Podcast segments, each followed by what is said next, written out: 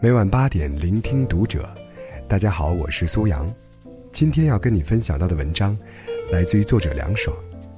能心平气和的使用朋友圈，是一种能力。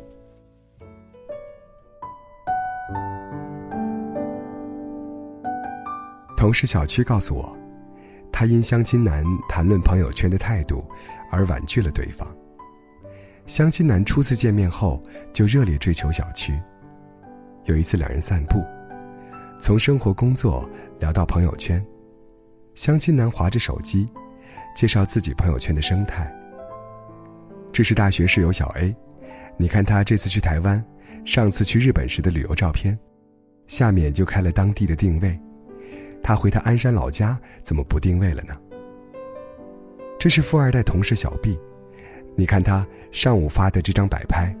是要炫耀他爸买的新车方向盘呢，还是展示他手上那块腕表呢？相亲男说：“真想回复他们一句，装逼者虽远必诛。”看着小区被他的话逗笑，相亲男更加起劲的点评。看到妈妈晒娃觉得心烦，看到美女自拍觉得不像，看到微商广告觉得坑人，看到情侣秀恩爱。觉得不舒服。相亲男时而羡慕嫉妒恨，时而恨铁不成钢，时而内心戏抓马。小区借故结束约会，到家后联系相亲男，觉得两人不合适。我不太懂小区拒绝对方的原因。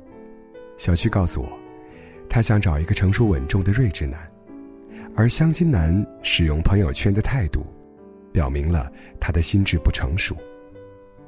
一是他的想法相对消极偏激，他觉得朋友圈里很装的人，可能人家只是纯粹的在记录行走轨迹，可能名牌就是别人日常的生活点滴，他缺乏什么，越会觉得别人在秀晒炫什么。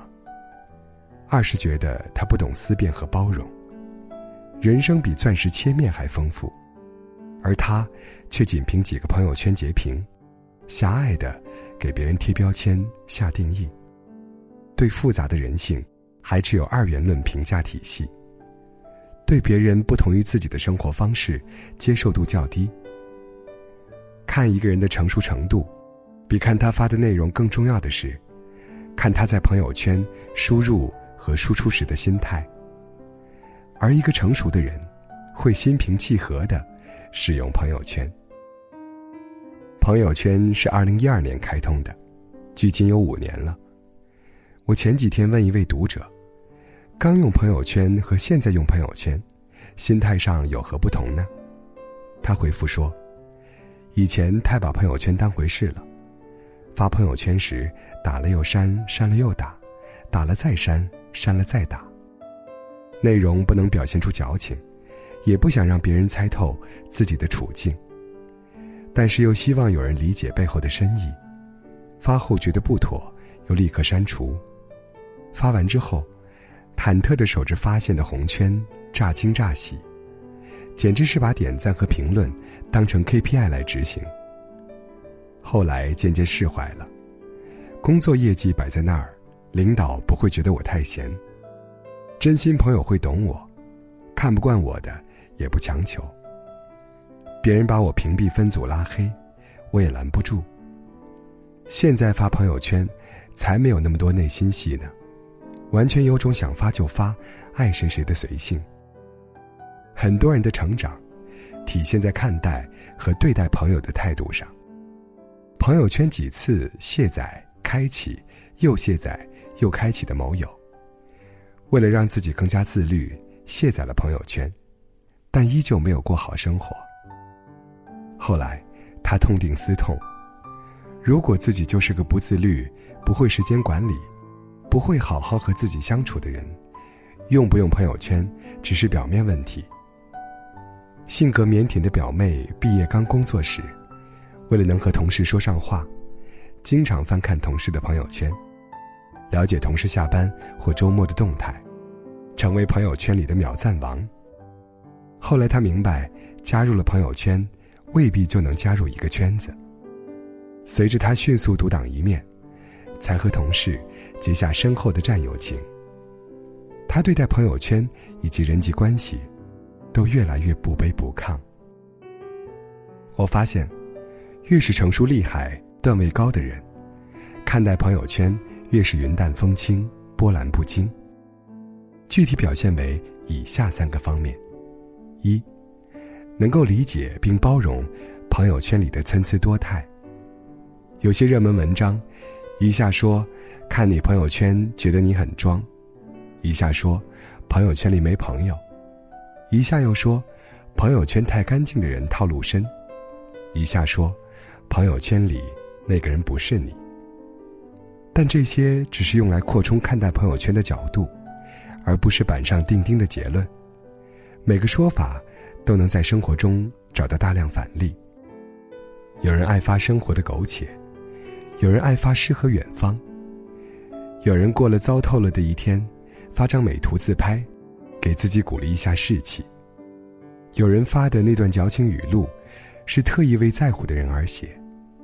有人在线上，活出与线下不同的自己。一个时刻，代表不了一个人浩浩荡荡的一生，没必要给朋友圈里的人上纲上线的贴标签。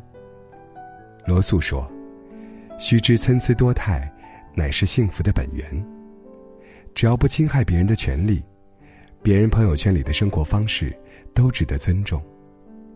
二，用朋友圈记录生活，但别记录大于生活。有次我排队去餐厅吃饭，身边坐着一对来过纪念日的夫妻，两人精心打扮，情话绵绵。上菜之后，老公送出礼物。妻子拿出手机，拍下老公、环境、菜式、礼物，发了朋友圈。这成了浪漫氛围的休止符。妻子举着酒杯，还不忘查看评论，向老公实时报告朋友圈战况。谁谁给他们点了赞，谁谁问这是哪个餐厅。老公后来不爽的问他，能不能放下手机好好吃饭？坐在旁边的我。都能感到气氛变僵了。张爱玲曾经说过：“照片这东西，不过是生命的碎壳。纷纷的岁月已过去，瓜子仁儿一粒粒咽下去，冷暖自知。留给大家看的，唯有那狼藉的黑白的瓜子壳。”妻子原本打算记录并分享这美好瞬间，却忽视了身边人的感受。以及此时此刻的品质。最怕把朋友圈里的小恩小惠当做是大恩大德，却把身边那些死心塌地对你好的人当做理所当然。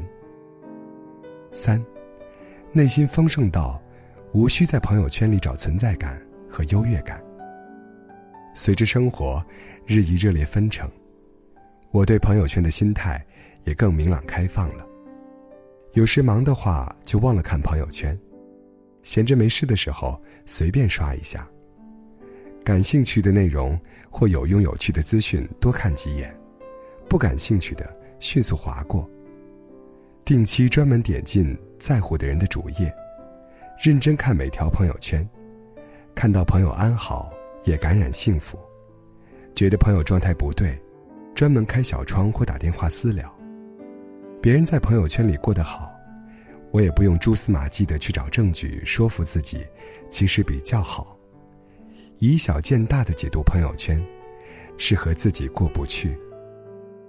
毛姆说过：“我们要容忍他人，如同容忍自己。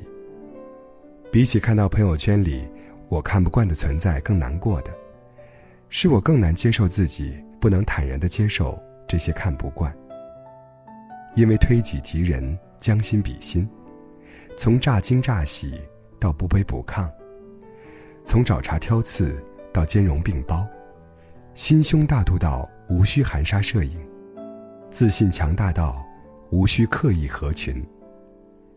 这是我理想中对待朋友圈的状态。